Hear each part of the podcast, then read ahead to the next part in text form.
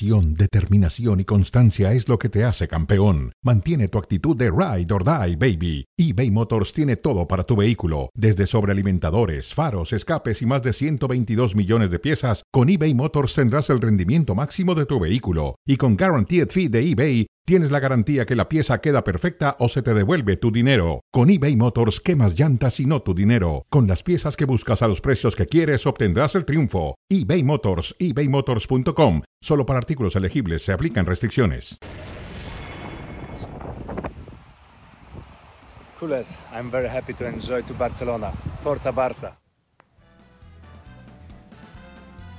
Robert Lewandowski aterriza en Barcelona y rápidamente de ahí se va a Miami, a la Florida, donde está entrenando, preparándose el equipo del Barcelona.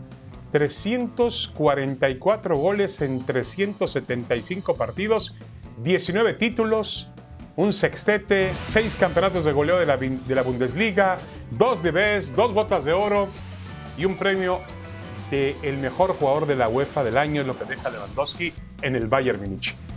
Estimado Mauricio Imay, ¿cómo estás? Bienvenido. Lunes tenemos mucho que comentar. Un abrazo. Muy bien, David. Buenas tardes y fuerte abrazo para todos. Sí, vaya, vaya, que hay mucho de qué platicar. Llevaba tiempo de no ver tan sonriente a Lewandowski.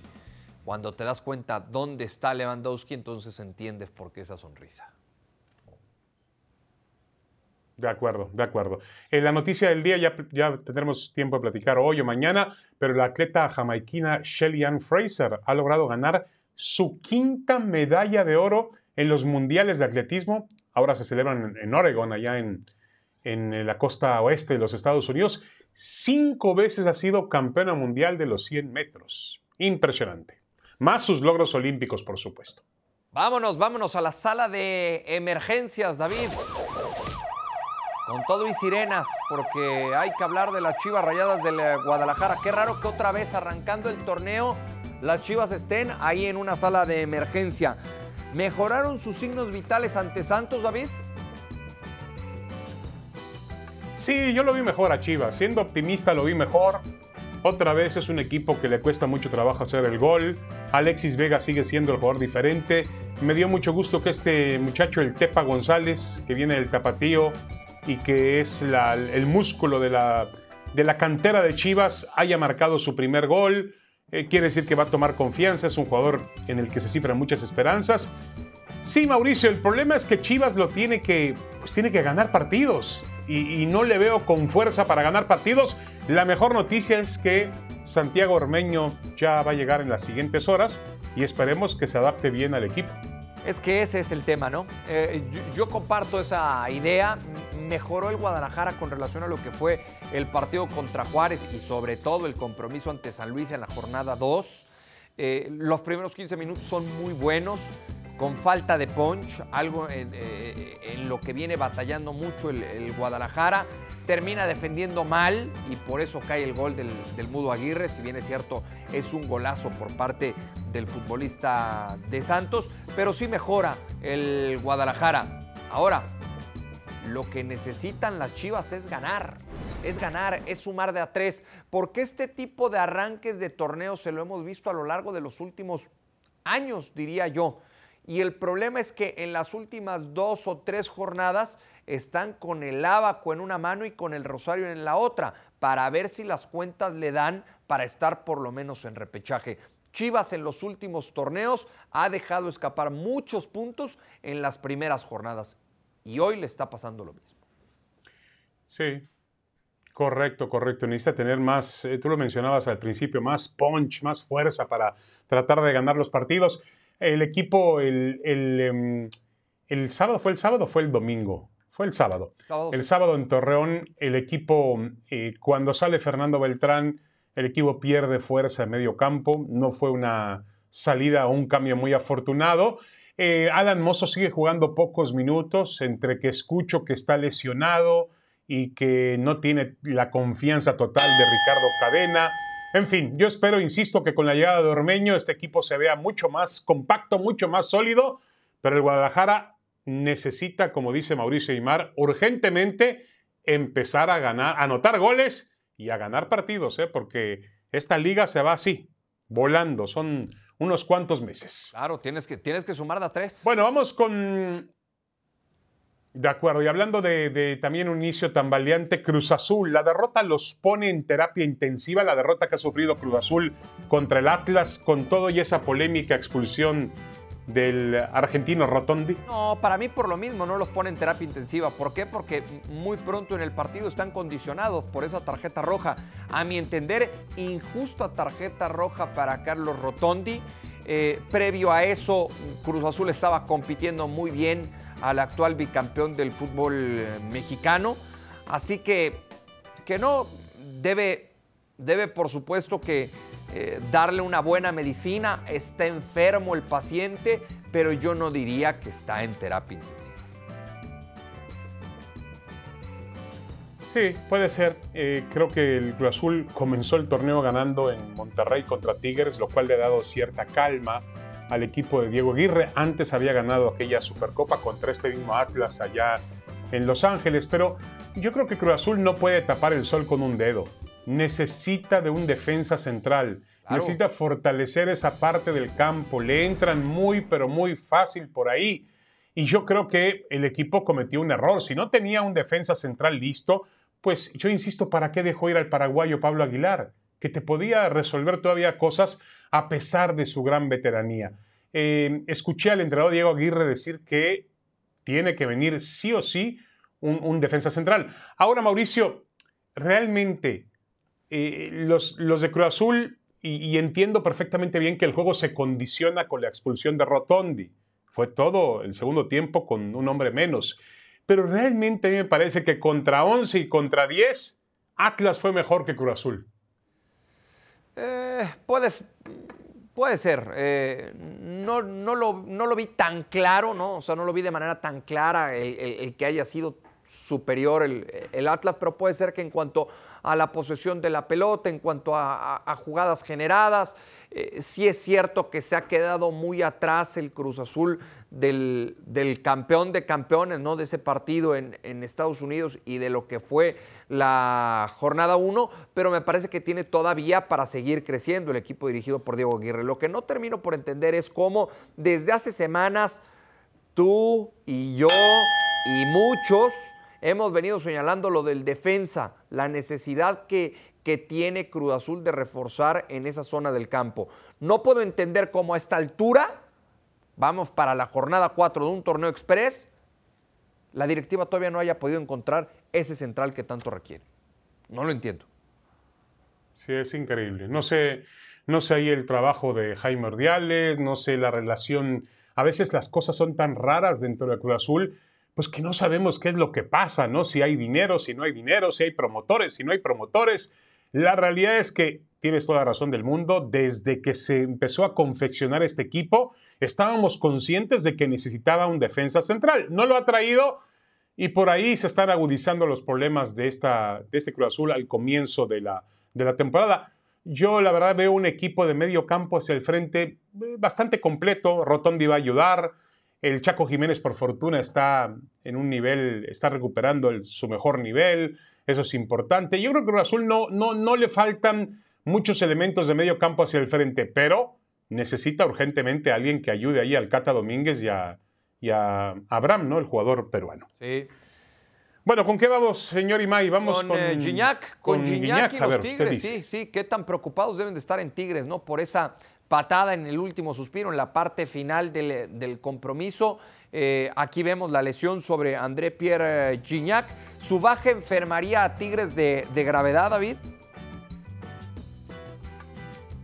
Claro, Totalmente, es un jugador indispensable, por más de que Miguel Herrera ya mandó un mensaje, ¿eh? porque dijo que con, respecto a los gritos de, del público que quería Carioca en el campo de juego, eh, dijo, aquí nadie es indispensable, un, hoy me toca poner en la banca Carioca y mañana me toca, me toca sacar a Guiñac y no pasa nada. Es decir, está mandando un mensaje Miguel Herrera. Esperemos que ese grupo de futbolistas que cerró tanta fila, que estuvo tan compacto con Ricardo Ferretti, termine respondiéndole a Miguel Herrera. Pero sí, la baja de Guiñac sería muy sensible para Tigres, para cualquiera, perder un jugador de la talla de Guiñac. Sí, si bien es cierto, eh, Guiñac ha venido a menos, eh, sigue siendo un futbolista sumamente importante en, la Liga Mexicana y en el equipo de Tigres, evidentemente, ¿no? Así que, la ausencia, eh, al parecer, no, va a ser tan grave, afortunadamente, la lesión del eh, futbolista francés, pero la ausencia con la que tenga que cumplir, pues la va a resentir el equipo de los Tigres. Ahora, son los Tigres, ¿no? Con un plantel profundo, con un plantel muy amplio y que Miguel Herrera sabrá qué hacer para poder sustituir el tiempo que tenga que sustituir a André Pierre Gignac. Sí, hay una, una, frase de Miguel Herrera también de que dice es lo mismo ganar 1-0 que 5-0. No, pues no es lo mismo con todo respeto, Miguel, no es lo mismo, porque generas un fútbol, un estilo diferente si ganas 5-0 a ganar únicamente un 1 por 0. Y realmente Tigres no estuvo ayer. Pero al final es lo eh, mismo en cuanto a los para ganar 5 por 0. Al final, al final es lo mismo en cuanto a los ah, puntos obtenidos. Eh, significa lo mismo, ¿no? Tres puntos a la bolsa, si ganas 1-0. Sí, pero la, gente, la gente de Tigres. Miguel tiene que estar consciente que la gente de Tigres es muy exigente. ¿eh? Es un público muy exigente. Digo, lo vivió con el América también. Pero en Monterrey, en Monterrey se meten todavía más, lo hacen más personal. Ahora, David. Empiezan a gritar. Ayer gritaban Carioca, Carioca. Mañana gritan fuera Piojo. Hoy, ¿cuántos equipos ganan, gustan y golean? En el mundo, ¿eh? En el mundo. No, no, no, no, no. Pero, a ver, Estoy de acuerdo contigo, pero Tigres tiene la obligación de jugar mejor porque tiene un gran plan. Eso sí. Y Miguel Herrera lo sabe. Jugar mejor Acuérdate cómo, cómo Ferretti ganando títulos, ganando títulos Ferretti se llevaba críticas. Sí, totalmente. De muchos aficionados de Tigres que, decían, no nos gusta cómo juega nuestro equipo. Tiene que jugar mejor este equipo de Tigres. Bueno, vamos a la pausa, señor Imai. Regresamos con el Tata Martino que aparece en una fotografía con Lionel Scaloni y se provoca todo un escándalo en México con respecto a que, bueno, lo único que le faltaban por decir al Tata Martino que es un, es un flojo.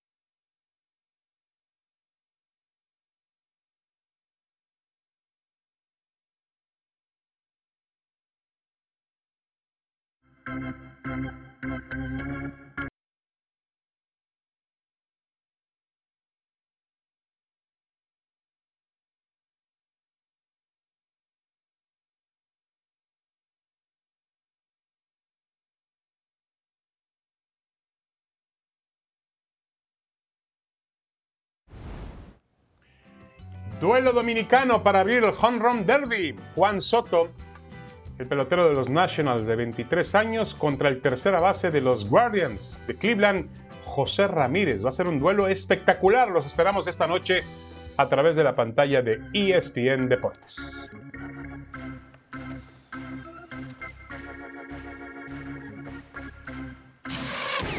En la mira, en la mira está Gerardo el Tata Martino, porque estuvo en Argentina el fin de semana y ha estado los últimos días.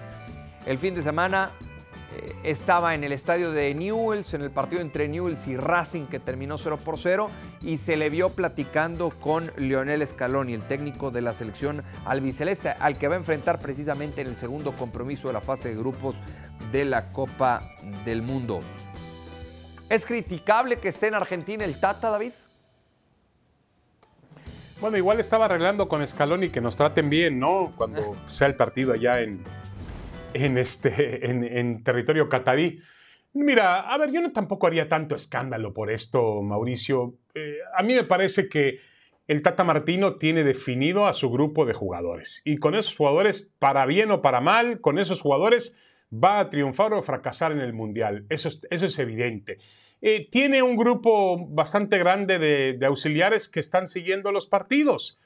A ver, me decían hoy que en cuestión de imagen, sí, en cuestión de imagen, quizá es importante que el Tata esté aquí viendo y siguiendo a los futbolistas de Liga MX, pero sustancialmente realmente no, no, no marca una gran diferencia, por lo menos para mí. A ver, eh, me parece que eso de ir a los estadios y estar presente es más imagen que otra cosa. Sí creo que lo, ideal es que Gerardo Martino estuviera en México. Él tiene definida una lista de 26 futbolistas, debe tener entre 20 y 22 jugadores, es decir, espacio para cuatro o seis, o seis futbolistas. Y tendrá muy claro ya el panorama respecto a esas, a esas ciertas dudas. Entonces, me parece que el escándalo es por el momento en el que se da todo esto.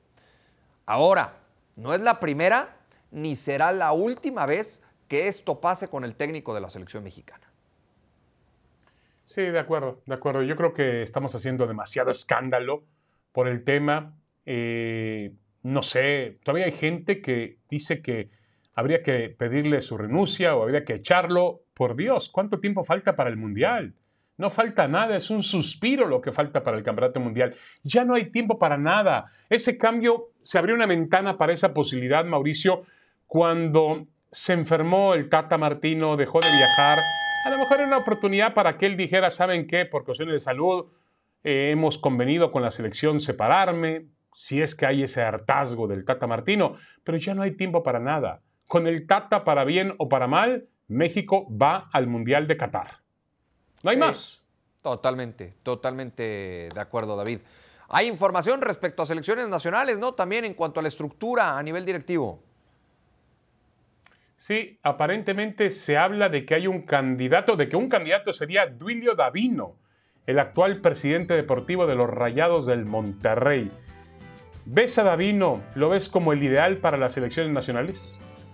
Sí, David, como director deportivo lo veo como, como el ideal, me parece que, cumple perfectamente con ese, con ese perfil. Hablaba John de Luis hace unos días que necesitan un directivo en activo y, y, Duilio lleva ya varios años en, en, Monterrey tomando esas decisiones. Me consta lo mucho que se ha preparado Duilio para el puesto y además lo conoce muy bien John. En su momento lo conoció como jugador, eh, lo, ha seguido tratando, así que me parece que, que, puede cumplir muy bien con esa función Duilio Davino y veremos, veremos quién más se suma, porque Duilio a lo mejor eh, estaría ocupando ese puesto de director deportivo, pero hay que recordar que también quedó vacante el director general de selecciones nacionales.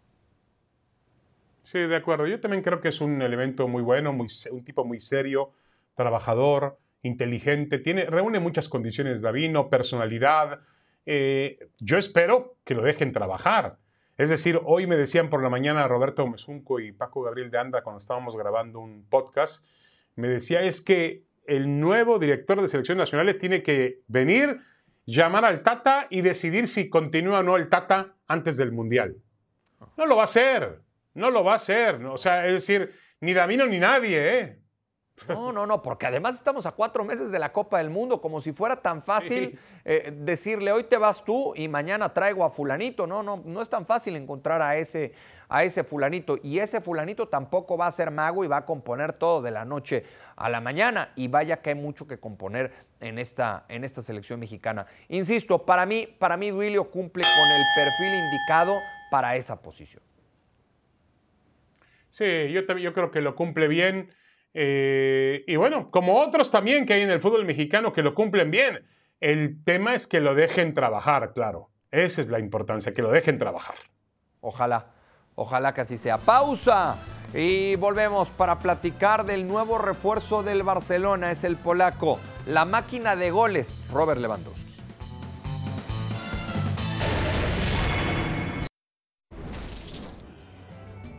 El derby de cuadrangulares esta noche. El duelo número 2 será entre Carl Schreiber, jardinero de los Phillies, que tiene 29 jonrones y 58 producidas a mitad de temporada, para enfrentar a un veterano, Albert Pujols, que se va a retirar. Es su retiro de los Juegos de Estrellas. Pujols se convirtió hace poco en miembro del prestigioso club de 3.000 hits y 600 jonrones junto a peloteros como Willie Mays, Hank Aaron y Alec Rodríguez. Bueno, cinco minutos, Mauricio y May, recibimos a Moisés Llorens, que según, según tú está en el paraíso. Claro, claro que está en el paraíso. Ah, un poquito, a unos kilómetros al norte del, paraíso, poquitos kilómetros, tampoco mucho, porque está en, en, Fort Lauderdale, donde está ubicada la casa del Inter Miami, y ahí va a jugar el, el Barcelona mañana. Moy, ¿cómo estás? Buenas tardes, fuerte abrazo. Pues buenas tardes a los dos, a todos los compañeros, a toda la audiencia. Saludos desde los aledaños del estadio del Inter de Miami, como bien decía Mauricio Imay, donde mañana el Barça estrena en partido la gira 2000, la gira estadounidense 2022 ante el conjunto local. Va a visitar también Las Vegas, va a estar en Dallas, acabará la ruta en, New York y todo para preparar una temporada 2022-2023 que ya tiene eh, a su estrella comprada que es Robert Lewandowski, pero no inscrita, que esa es la letra pequeña del contrato. Eh, Moisés, ¿qué tanto cambia el panorama del Barcelona con la llegada de Lewandowski? ¿Qué tanto cambia? Bueno, hombre, le cambia, le cambia bastante la cara. Eh, primera, a nivel mediático, porque el Barça vuelve a coger una onda a nivel eh, global muy importante. Segunda, porque el Barça y el jugador se ponen de acuerdo para salir del Bayern de Múnich, que es una entidad no vendedora y que ha visto cómo su referencia en ataque acaba saliendo.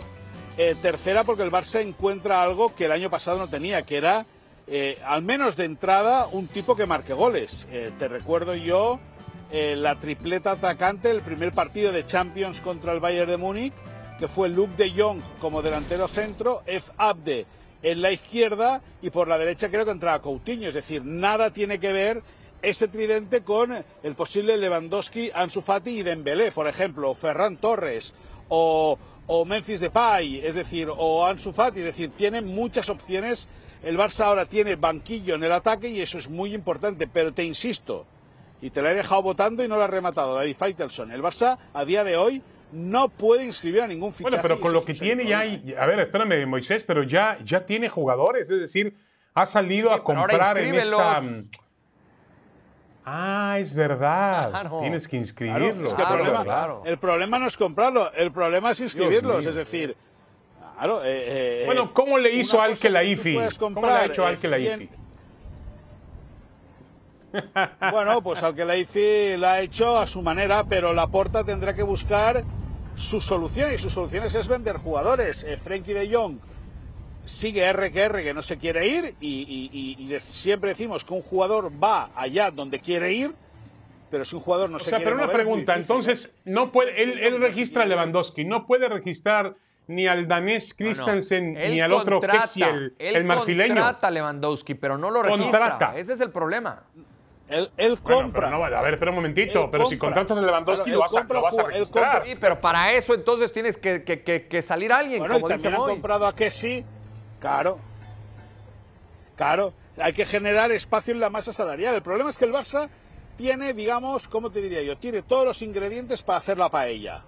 Ahora, le falta el fuego, le falta el paellero y le falta el agua. Es decir, te falta lo importante. Tú el arroz lo tienes, y buen arroz. Ahora, ¿dónde lo cueces? Pues eso es lo que le pasa al Barça. Ahora, tiene a los jugadores, pero le falta la posibilidad de poder ir y registrarlos. Javier Teva está esperando al Barça, evidentemente, con con el, con el mazo en la mano. ¿Por qué? Pues porque el Barça eh, ha vendido parte de sus derechos o ha cedido parte de sus derechos televisivos para los próximos 25 años. Ha activado una primera palanca que sirve para tapar eh, el déficit del presupuesto eh, estipulado. de esta manera se salvan los, los, directivos de Barça de tener que avalar y con la segunda palanca sí que puede llegar el dinero para, para comprar jugadores. Pero, insisto, el tema es que el Barça tiene la masa salarial sobrepasada tiene que hacer hueco para poder inscribir a los fichajes de este año. A ver, Moy, eh, dime algo, imaginándonos a futuro, ¿quién acompañará a Lewandowski en, en ataque? Es decir, eh, ¿cómo estará conformado el aparato ofensivo de gala de, de Xavi Hernández con estos nombres? Pues a mí me da la impresión de que Dembélé es seguro por la derecha, seguro, porque, porque es eh, lo más desequilibrante que tiene el equipo en velocidad. Y en la izquierda, si hubiese seriedad y está bien, su rodilla responde a Ansu Fati, porque es un tipo que te puede abrir el campo y es un jugador que también puede venir a marcar eh, por dentro, en diagonal, eh, generando también toda la banda izquierda para Jordi Alba. Es decir, ahí el Barça en ese, en ese movimiento con, con Ansu por la izquierda y con la llegada en profundidad de Jordi Alba puede ganar un extremo y tres atacantes que entren de cara, más los de la segunda línea. Por lo tanto, yo me movería en esa idea, ¿no? Ansu por la izquierda, Lewandowski en el Ahora, centro Moisés, y Dembélé por la eh, derecha. sin duda es una de las grandes joyas del verano futbolístico Lewandowski, a pesar de sus 35 años, su, 35-34 tiene. Bueno, por ahí anda. Cuatro, sí. Correcto. 34 para Correcto, 35. pero es una de las 34 grandes joyas del verano futbolístico. A mí que me perdonen, pero tener a Lewandowski o no tener a Lewandowski marca una diferencia. Por supuesto que la marca. No, total. Total, total, a nivel mediático, a nivel Y el polaco te hace goles, punto. El polaco te hace goles que significan títulos. No, claro, claro. Y, no, y luego eh, yo espero que Guillermo Ochoa en el Mundial no sufra que Lewandowski haga goles, porque eso lo has dicho tú, no lo he dicho yo, ¿eh? Tú has dicho que el polaco hace goles y Polonia es rival de pues México. Seguramente Ojo ahora Ochoa se ha llevado tantos goles este, que unos más, unos menos, no pasa absolutamente nada. ¿En ¿eh? mundiales? ¿En mundiales? Pero escúchame una cosa, Guillermo Ochoa Magaña, Guiller- Guillermo Ochoa Magaña tiene aquí sí, sí, dos sí. abogados defensores, Ya me di cuenta. Imai y Moisés Ya Llorens. me di cuenta. O- ojito que, ojito que Ya me di cuenta, eh, está muy bien. Cuidado, no hay problema. eh, cuidadito, Lewandowski eh. de todas maneras lo va a vacunar, no te Bien. preocupes. No te metas, no te Este, metas en ese callejón ahorita, eh, David, que aquí Oye, sí oye, pierdes, oye, no oye. te metas. Oye, oye, oye. Bueno, oye, y, y- no, el tema, No, pero, pero- el tema, el tema ahora, eh, el Barça tiene que enfocarse por qué, Moisés, por la Liga, por la Champions, por la Copa del Rey. No, no. No, el Barça tiene que ir a todo. O sea, a todo. Ahora, una cosa es ir y otra cosa es decir o verbalizar el, el deseo de la porta, que es hablar de sextete, poco a poco y buena letra. Es decir, de entrada, Xavi aún no conoce personalmente a Lewandowski.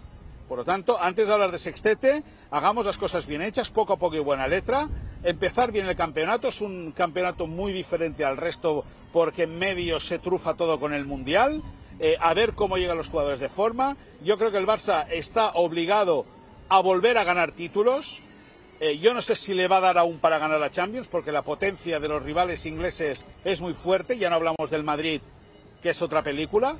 Pero con todo, el Barça está obligado a pelear por todo. Eso no quiere decir Bueno, que lo eh, tenga que ganar no, no dejes de ir a la calle 8. ¿Cómo se llama el restaurante que está en la calle 8, Mauricio? No, de no. comida cubana, no, muy no, bueno, bien, muy tradicional. El Versalles. Versalles. El sí, Versalles. la cafetería Versalles. Versalles. Está muy lejos, Hoy está muy lejos. Hablar- hablaremos con. Hoy hablaremos con ¿Lejos de dónde? Hablaremos Ah, en la con calle centro, en la calle a 8, cafetería hombre. En la pequeña Habana, al lado del estadio de los eso, Marlins. Moisés está muy lejos de la calle 8, muy lejos. Ah, Moisés está en 8. Fort Lauderdale, correcto. Claro. Hoy. ¿con quién vas a hablar, Moisés, Moy? un abrazo. ¿Con quién va a hablar Moy? Nos estaba sí. diciendo. Sí, sí. Hoy con. Yo, no, con Matei. Voy a hablar Ah, con Matei claro, para que claro. me lleve a la calle. Ah. Pides una, Ah, muy una bien, sábana, sábana vieja, ¿no? Abrazo, vieja, abrazo Moy. arroz Pausa con frijoles. y Ahí está. volvemos para hablar Bueno. de la Chofis que ya está en Pachuca, David.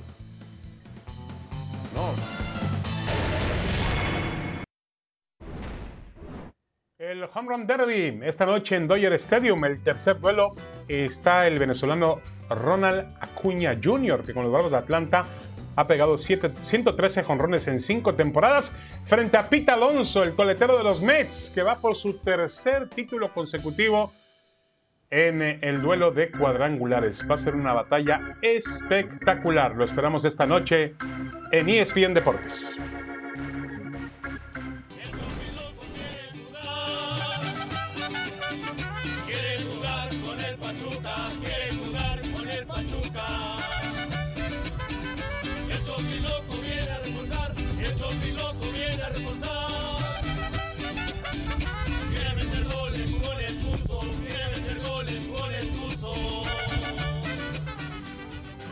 Bueno, una pregunta, una duda. ¿Se vistió de, de mariachi el, el- el, eh, la Chofis? No. Porque se parecía mucho al que, al que tocaba la guitarra. No, no, no, no, pero, pero el niño es alegre y le hacen cosquillas, ¿no?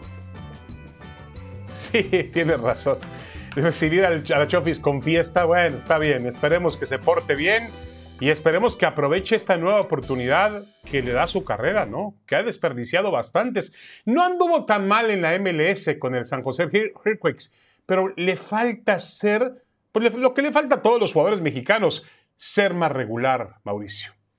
Constante. A ver, talento tiene, ese, ese no lo podemos poner en tele de juicio. claro. El, el- el problema es... Digo, no es Messi, pero tiene talento. No es. Messi, como dijo alguien por ahí. El, el- el problema son sus distracciones, el cómo se comporta eh, cuando está fuera del terreno de juego, el que le cuesta mucho trabajo mantener un alto nivel competitivo. Y a ver ahora, a ver ahora de qué le puede ayudar a este equipo el Pachuca, tomando en cuenta que sabemos tiene un 11 muy competitivo, un 11 en el cual yo no le encuentro cabida. En dado caso, No, y- sería pensando en el, en, en el suplente, en el sustituto del Pocho Guzmán. Sí, con eh, un nivel del Pocho Guzmán mucho más elevado que el de la Chofis. Eh, fue para mí uno de los mejores jugadores del torneo anterior. Y también un ritmo, el ritmo del equipo del señor Almada. Pues yo no sé si la Chofis entre en ese ritmo. Es un jugador, como tú dices, con talento, puede ser un revulsivo, puede ser un jugador que entre en los últimos minutos. Hay que ver cómo está físicamente, cómo está mentalmente. Y ojalá le vaya bien. Lo primero es, es hay que decirlo, ¿eh? Él no quería ir a Pachuca. Quería quedarse en las Chivas, obviamente. Pero este, espero que ese mensaje no termine siendo negativo para él en Pachuca, ¿no? Porque él no quería ir con los Tuzos. Y por eso tanto, tanto. Para eso sacaron el mariachi. Ahora, son las 4 de la tarde con 36 minutos en el, en el centro de la República Mexicana. Y yo por lo menos, no sé si la producción me vaya a corregir, yo por lo menos no he visto ningún anuncio oficial por parte de Chivas ante la llegada de Santiago Ormeño. Yo no sé de verdad. Están poniendo de acuerdo. No, pero de acuerdo, poniendo de pero de acuerdo acuerdo en qué, David, de acuerdo en qué le urge al Guadalajara. En el sueldo, supongo lleva yo. una semana trabajando Ormeño en Chivas y no lo pueden hacer oficial, ¿en serio? No termino por entender qué pasa. Pero bueno, más allá de eso, ¿qué exigirle a Ormeño esta temporada en el Guadalajara, David? Bueno, yo creo que hay que exigirle primero que se adapte al equipo. No es fácil jugar en un conjunto como el Guadalajara. Eh, ahí está la historia, ahí están los números, los retos. Pero yo creo que es un chico con facultades, siempre y cuando encontremos a la versión de Ormeño que vimos en Puebla, Claro. que realmente ilusionó muchísimo. La versión de Ormeño en León eh, no ha sido la mejor de todas. Esa versión no le sirve para nada a Chivas. Le sirve la del Puebla. Y esperemos que vaya ganando confianza y vaya haciendo goles. Lo traen para, para hacer goles, no para otra cosa. ¿eh? Sí, yo no sé qué tan rápido va a recuperar Ricardo Cadena esa versión de Ormeño en Puebla por el tiempo que ha pasado y por lo poco que ha jugado a lo largo de los últimos eh, torneos. Yo soy de los que piensa que si ya te tiraste de cabeza por Ormeño, bueno, pues ahora, en cuanto tenga la oportunidad, ponlo de, de titular. Ya el Tepa González hizo gol en Torreón ante Santos en esta jornada 3 del fútbol mexicano. Veremos si eso no le complica la decisión a Ricardo Cadena. Soy de los que piensa No, que cuando pero- contratas un futbolista como Ormeño es para darle minutos desde el inicio. No, estoy de acuerdo, está bien, pero a Chivas lo que necesita Chivas es tener varias cartas, varias opciones al frente. eh, y, y Ormeño puede compartir minutos con, con el Tepa Hernández sin ningún problema. Me envía aquí la producción eh, una nota, dice lo de Ormeño es un tema de negociación que está llevando a el jugador Pero- y su representante y el Guadalajara. Pero negociación digo, de qué? Pero negociación de qué, por favor, llevo una semana sueldo. entrenando en Verde Valle. Pero llevo una semana entrenando en Verde Valle. Es como si yo vengo, me presento y ESPN, hago, un- hago programas una semana y no tengo apalabrado lo económico. Por favor, eso solo pasa en el Guadalajara. Pues sí. Pues sí, la- no sé de quién sea la culpa aquí, si de Ricardo Peláez. Los directivos. eh, yo separaría a Mauri Vergara. Los directivos. Pues está claro, ¿no? Por ahí. Los directivos. De acuerdo. Bueno, vamos a ver si está listo ya para, para el fin de semana, ¿no? Ganaron los Pumas y No. ganaron los Rayados. El partido es el miércoles, David. mucho. El partido es el miércoles. Ah, es verdad, Chivas juega el El cuarto duelo en la batalla de jonrones hoy, juego de estrellas, será entre Corey Seager, el ex Dodger que ahora juega para mm, los Rangers de Texas, tiene 22 jonrones en 88 partidos esta temporada, y el dominicano Julio Rodríguez de los Marineros que ha pagado 16 jonrones y 52 producidas hasta la mitad de la campaña. No se lo pierdan, va a ser espectacular. Y de ahí brincamos rápidamente con los Pumas que ganaron.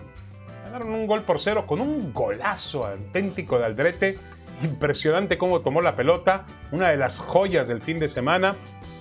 ¿Vencer a Necaxa es lo mínimo que se esperaba de ellos? Qué golazo de Aldrete. Eh, sí, yo creo que sí, por cómo por se reforzó este equipo, lo mínimo es ganarle a un equipo como, como Necaxa. A mí me sigue llamando mucho la atención, David, la falta de contundencia por parte de Dinero, ¿no?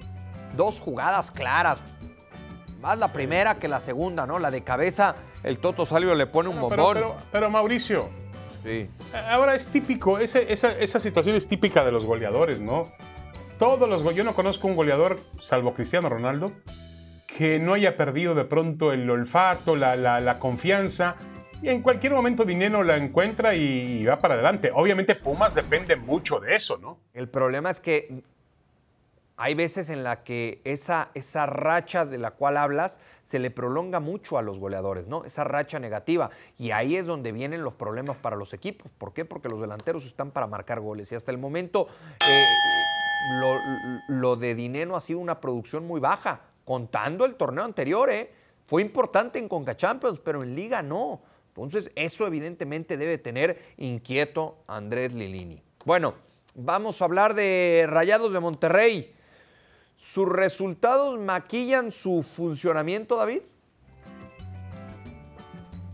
Pues mira, la, realidad es que yo no vi a Monterrey jugando bien al fútbol en la cancha de Atlético San Luis y al final se lleva se lleva el resultado, pero también hay que entender que así es Bucetich. ¿eh? Hace un instante hablábamos del tema de Miguel Herrera que dice que es lo mismo ganar 1-0 que 5-0. Yo no creo en eso, pero está claro que dentro del diccionario futbolístico de Bucetich, antes que nada está el resultado.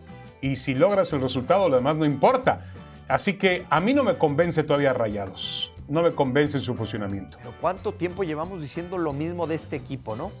Un equipo con mucho talento, un equipo con mucha calidad, pero que pues gana ahí a los empujones, rescata puntos como puede, pero no termina por ser el gran equipo.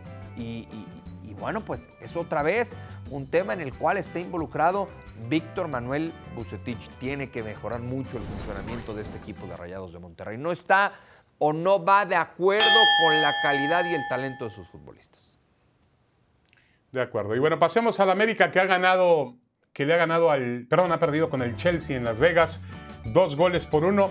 ¿Realmente hay algo eh, importante que apuntar de este, de este juego, Mauricio? El roce, el roce internacional, sobre todo lo sucedido en el segundo tiempo, cuando el Chelsea puso a, varios futbolistas que son habituales en el once titular de Thomas Tuchel. Y no mucho de eso, ¿no? no mucho más que eso. Quizá el negocio, la buena entrada en el maravilloso estadio de Las Vegas. Y ya entender que es un partido de preparación para el Chelsea y entender que es un buen negocio para los equipos mexicanos, estos duelos ante los equipos de Europa. No, yo creo que sí sirve. A mí me parece que, el América enfrentó a jugadores con otro nivel competitivo. Entiendo muy bien que están en una pretemporada, entiendo muy bien que son partidos amistosos, que no nadie debe meter la pierna. El increíble autogol, ¿no? Que, se come el portero, ¿no?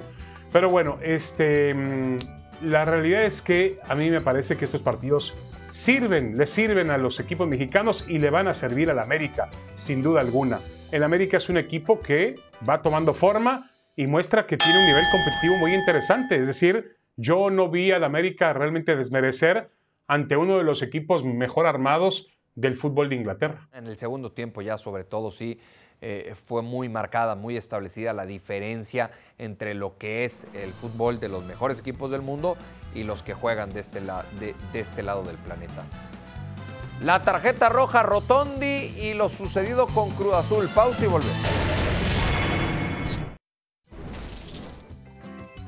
La fiesta jamaiquina hoy en Oregon, en Portland. Quinto oro para Shelly Ann Fraser. Espectacular. Ahí vienen las jamaiquinas. Hicieron el 1-2-3. Sharika Jackson fue medalla de plata, mientras que la campeona olímpica Elaine Thompson se quedó con el tercer lugar. Impresionante. 10-67 para la Ann Fraser. Se convierte sin duda alguna en una de las mejores atletas de toda la historia de la humanidad. Impresionante. Qué forma de, de- correr impresionante. Bueno, vamos a hablar del Atlas. Regresamos al fútbol mexicano. Y esa expulsión a, a Rotondi, para mí ni siquiera polémica, para mí injusta en todo sentido, pero pues esto evidentemente nos ayuda para abrir un tema. El arbitraje dio paso a la victoria del equipo rojinegro, David. Mira, a ver, el arbitraje fue fundamental. Fue fundamental otra vez, eh, porque obviamente no es lo mismo jugar todo un segundo tiempo con, con 10 hombres, ¿no? Eh, y la jugada tiene algo de rigorista, Mauricio. Por más de que tú puedas decir, para mí fue expulsión o para mí no fue expulsión, tiene, es una jugada con polémica, la hay. Entonces queda el criterio del árbitro. Con Lo pudo haber expulsado como no pudo haber expulsado. ¿Por qué? ¿No te parece polémico? ¿Pero por qué? Bueno, ¿En qué momento? ¿En A ver. dónde surge la polémica? O sea, para mí no hay polémica en esto. Para mí es una decisión incorrecta por inercia, hombre, por, por, por- por lógica. Bueno, la pierna, la pierna se queda ahí y la pierna hace contacto con el jugador del Atlas, ¿Y, eh, la y- pierna de y Rotondi. y cómo le hace Rotondi para cortarse el pie? ¿Cómo, cómo le hace? No, no, no, a ver, también a Rotondi ver, le también pega la pelota también con hablamos parte de la- interna. También hablamos, pues sí, Mauricio, pero es una cuestión de interpretación. Al final del día, tú no puedes saber qué hay en la mente del jugador. El árbitro inter- interpreta y el VAR también Yo que eso- Rotondi deja, deja la pierna para hacer Por eso daño. le preguntaba el sábado a Felipe Ramos Rizo si los árbitros en la actualidad un día a la semana se echan por lo menos una cascarita para saber que si le pegas a la pelota con parte interna, bueno, pues el viaje de la pierna es así y es imposible detenerlo. Ah, que hay una pierna rival de por medio y, e hiciste contacto, no lo puedes marcar como tarjeta roja, por favor. Bueno, ya con Archundia todo va a cambiar. No te preocupes con Archundia, todo va No, a cambiar. es que ese es el problema, que creen que se fue Bricio y ahora todo va a cambiar. El problema es la incapacidad del árbitro. y de, de muchos árbitros y también del VAR. Bueno, Talavera comete un error terrible aquí, calcula mal el bote, supongo yo, y la pelota o pierde de vista la pelota, quién sabe qué hizo, y esto le significó el empate a Juárez contra el Querétaro. Eh, ¿Estar en Juárez lo puede dejar sin mundial? Yo No. diría que no estar en Juárez, sino que mostrar ese tipo de, de cuestiones lo puede dejar sin mundial, ese tipo de errores. A ver, yo creo que yo creo que está muy definida su posición en selección mexicana, no va a ser titular. Eh, por más que a lo mejor a ti te gustaría que fuera titular, ¿no? Para que no juegue Ochoa, no se te va a cumplir. Ochoa va a ser no, el no. titular, es el indiscutible para Gerardo Martino, pase lo que pase con. Sí, sí, sí, son Alfredo Ochoa y. 10 más. Bueno, pues no sí. te preocupes, Sí, sí. Ochoa y 10 más. Sí, sí, aunque te duela decirlo. Por cierto, Mauricio, por cierto, este, bueno, no tiene problemas Talavera porque además el Tata, el Tata estaba viendo Racing contra Newells, así que no creo que haya visto el Juárez contra, contra Querétaro. Ahora, eh, están diciendo, Mauricio, de última hora que Santi Jiménez tiene una oferta del Feyenoord. Rotterdam, del Feyenoord de Rotterdam, sí. para jugar en la Liga de Holanda. Cuidado con eso, ¿eh? Cuidado con eso. No sé qué tan Cruz conveniente Azul puede sea, vender, ¿eh? Tomando en cuenta que hay un mundial, Mira, un Bad de Bunny. por medio. Mira, Bad Bunny. Eh, nada De más. Estos dos van a ser parte Bad del, Bunny, ¿y el otro quién del es? show. Pues más o menos, ¿no? Tienen pinta. Mira los lentes de Mauricio. ¿Cómo se atreve? Bueno, regresamos con el Tata Martino y la hora cero.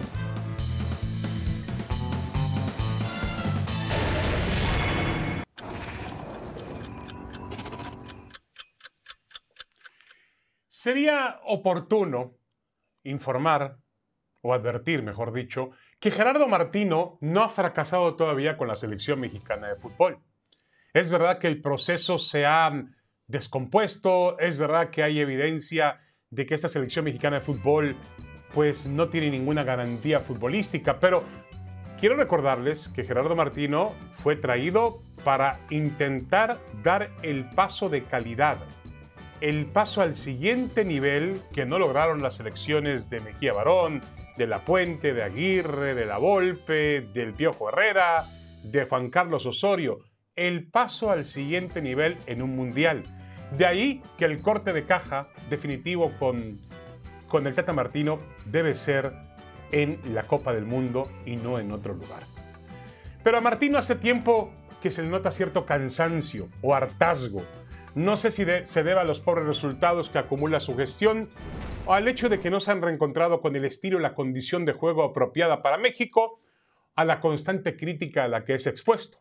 La última de ellas, pues es un tema eh, que tiene que ver con una fotografía que salió, eh, sale él junto con Scaloni, su colega entrenador de la sección de Argentina en, en Rosario, y enseguida la crítica reclama que tenía que estar en México siguiendo a los futbolistas. Yo creo que Martín ha dejado en claro que él ya tiene elegido a los jugadores que llevará al Mundial. Y con todo respeto, lo que hagan de pronto en un par de fechas o en un gran momento de inspiración, un par de futbolistas, no va a cambiar para nada el presente ni el futuro de la selección mexicana de fútbol. Que quede bien claro, el Tata Martino no ha fracasado. Muchos dicen que va en camino al fracaso. Habrá que esperar. Raro, raro, pero estuve de acuerdo contigo, David. Y esta hora cero. Vamos con el eh, tiempo extra. Y arrancamos, por supuesto, hablando de Zlatan Ibrahimovic, que a sus 40 años ha firmado una temporada más con el Milan. Seguirá vistiendo los colores rojinegros del fútbol italiano y así seguirá siendo un, fútbol, un futbolista en activo, sabiendo de todo ese físico que tiene Zlatan Ibrahimovic. Correcto, eterno Ibrahimovic. Héctor Herrera logra su primer triunfo con el Houston Dynamo. Ayer derrotaron al San José Earthquakes, el ex equipo de Matías Almeida. Dos goles por uno como visitante. Así que ya Herrera pues sabe lo que es comandar una, una victoria del equipo de Houston. Portando el gafete de capitán Héctor Miguel Herrera y Garrett Bale. Garrett Bale ya Bueno, debutó para lo que cobra, con el tiene equipo que llevar el gafete y, el, y a la NASA también encima. Varios, varios, varios cobran ese tipo de Hablando de salarios, cobrar. ¿eh?